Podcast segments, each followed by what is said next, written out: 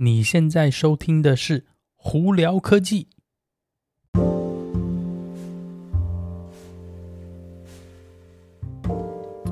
嗨，各位观众朋友，大家好，我是胡老板，欢迎来到今天的《胡聊科技》。今天美国洛杉矶时间十月十九号星期三啦。哦，我们前几天反而温那天气凉凉的，突然一下今天又热到爆炸。我们今天的那个。气象台的这个预报，预估今天我们这里会高达华氏九十二度，而反这边，哇操，这个温度真是热死人。所以，表示说今天哈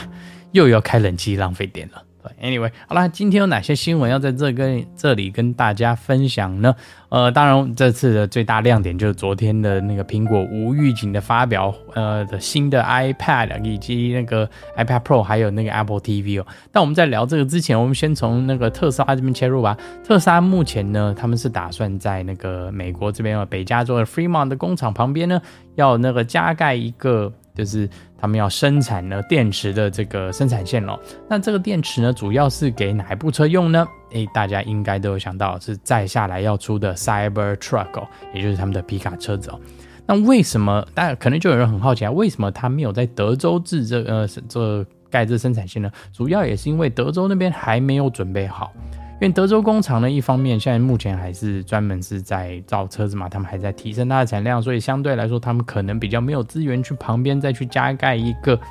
呃电池厂。那在相对来说，在 Fremont 呢这边呢，反而就有这个办法去做这件事。也就是说，他们刚开始的时候呢，以现阶段的判断呢，是会这个电池会在那 Fremont 生产，但是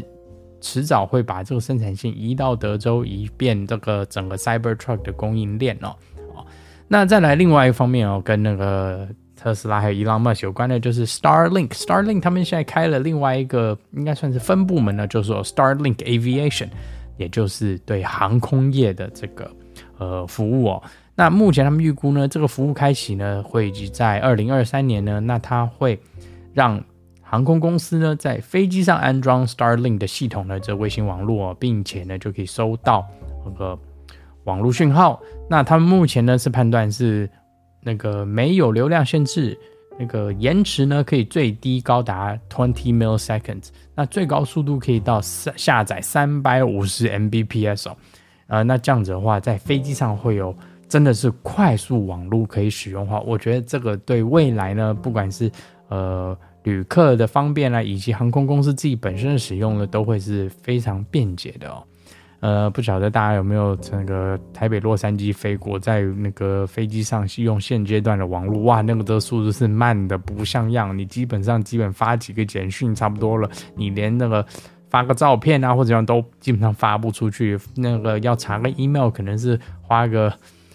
好几分钟才下载一个一个 email。所以呢。在未来，如果 Starlink 真的可以在飞机上都使用的话，三百五十 Mbps 的下载速度，哎，我觉得真的是非常非常够用，所以我很期待这个的 Starlink Aviation 赶快开始他们的服务。那在另一方面呢，呃，Foxconn 也就是鸿海集团哦，那个就是我们的郭大哥的公司呢，他们现在呢也已经开始生产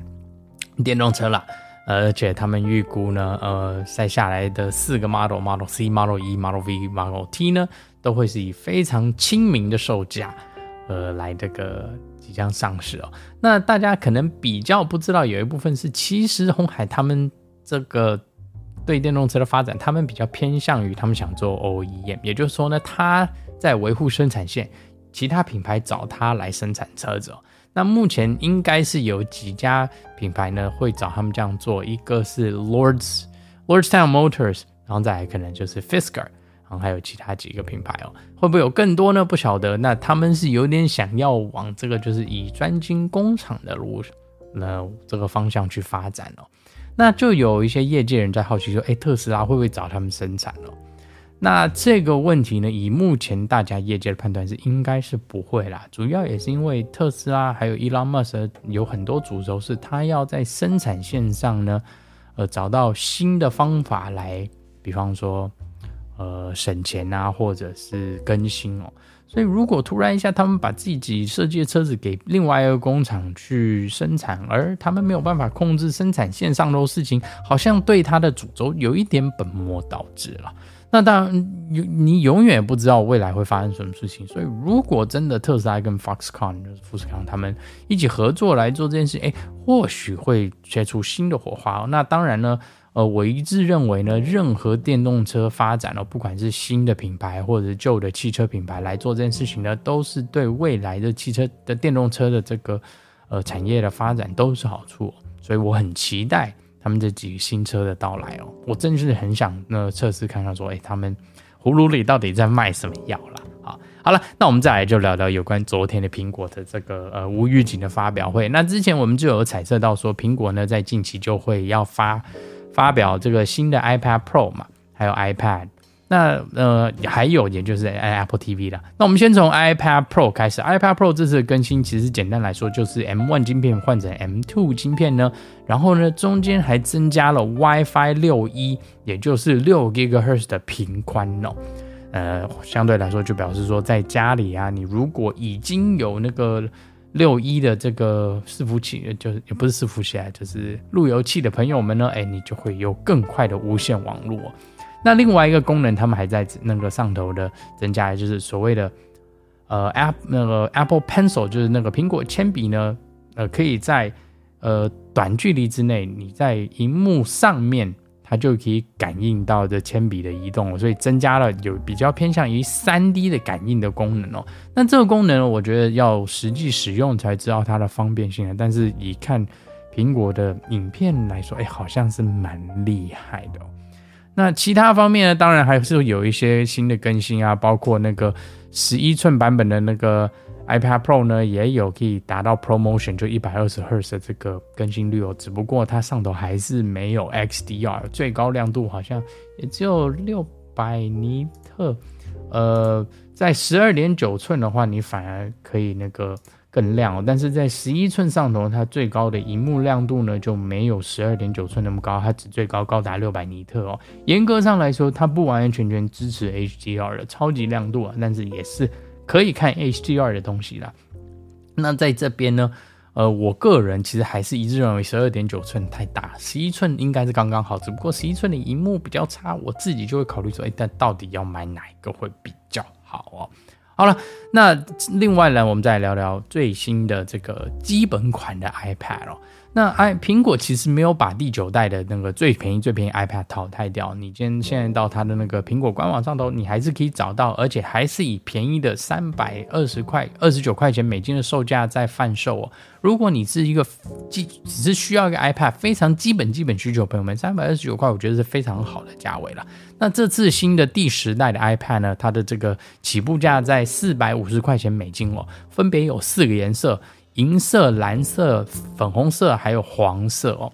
那这次呢，它的比较大的亮点，我觉得是十呃新的萤幕是从十点二寸增加到十点九寸，它的设计呢比较看起来像那个 iPad Air 的设计哦，并且把那个呃。指纹辨识呢，从正面移到侧面，呃，就像 iPad Air 的设计，然后，并且它有一个我觉得蛮好的一个改变是，它把前置摄像摄像头从直向荧幕的部位换成横向荧幕，也就是说，这次苹果应该是比较主张你横着使用 iPad，呃，有点类似好像桌上用个笔电或平板，而不是直直的拿走。我觉得这个也是蛮好的。那再来呢，那个 USB。C 也增加在上头，Lightning 被淘汰掉，但有一些人就在吐槽是说，呃，你增加 USB-C，结果呢，你的 iPad Pencil 还是用第一代而不是第二代，所以变得说我中间那个 iPad Pencil 要充电的时候，我还得再有一个转接头，所以这个造成有一点不方便哦。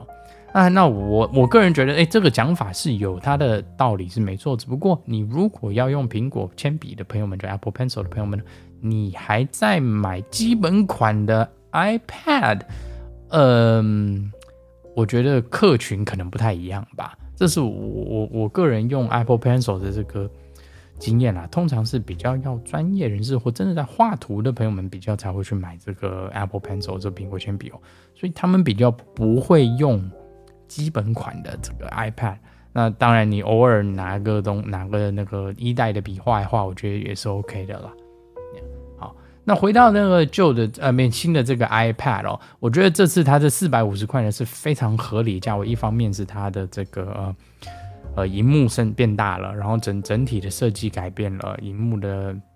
我觉得整体的设计啊，还有后头的摄像头什么的等等都有增加，都有都有更新啊，而且晶片也从 A 十三变成 A 十四了。呃，我觉得这整体上都还算不错，而且以四百五十块钱，你可以买到将近十一寸的这个平板哦。诶，我觉得这个价位其实性价比其实蛮好的。那更尤其是因为它又增加了新的颜色，我觉得 很多女生朋友看到那个粉红色，应该的话 可能会尖叫吧。呃，有兴趣的朋友们呢，呃，iPad Pro 跟 i 这个新的 iPad 呢，第十代 iPad 呢，会在十月二十六号开始贩售。那现在已经可以在苹果官网上预购了。所以有兴趣的朋友们也可以去看看。那再来呢，这次呢，苹果也有推出更新版的 Apple TV 4K 哦。那这次呢，我觉得最大亮点是一方面它降价了，对它最基本的这六十四呃 Gigabyte 的呢内存的这个 i 那个 Apple TV 呢，降价到一百三十块钱美金哦。那你如果花一百五十块钱就可以买一百二十八 GB 内存的那个 Apple TV，绝大部分人应该买基本款就好。但你如果是比较喜欢把 Apple TV 用网线去连接的话，你就只能买贵的版本。所以在这里大家要注意一下，整体上呢，呃来说呢，它的提升，嗯，换了晶片，从之前的晶片变成现在的 A 十五晶片在里头哦。我觉得这个它可能是要针对未来呢，可能要攻呃这游戏市场，因为主要呢还是以游戏的这个。呃，软体呢会需要内存比较高，所以这个是我的判断啦。因为你正常如果只是看看电影啊，把什么看看 YouTube 啊，看 Netflix 看什么的话，其实内存的需求没有那么大。所以这次他把内存增加，我想可能也是要针对未来可能有一些新的游戏啊的提升哦，而且换晶片应该也是这个原因啦。那降价永远是好啦，从像一百三十块钱的起价呢，而且可以拿到六十四。呃，Gigabyte 的内存，再加上它里头也有增加快速的这个新的 WiFi 哦，所以呢，对在家里使用啊，或者是喜欢用 WiFi 的朋友们呢，这个都是非常好的。那当然啦，接网线你要去买贵的，诶，也还好啦，多个二十块，我觉得合理理所当然。所以有兴趣的朋友们也可以呃去看一下。呃，预售已经开始了，但是它要到十一月十四号才会发货哦。所以还是要大家等等一下啦。好了，那今天就跟大家分享到这里。大家有什么问题的话，欢迎经过 Anchor IG 或 Facebook 发简讯给我。有机会来到 Clubhouse 上头来跟我们聊聊天哦。那有看 YouTube 的朋友们，记得在 YouTube 上头搜寻胡老板，就可以找到我的频道啦。今天就到这里，我是胡老板，我们下次见喽，拜拜。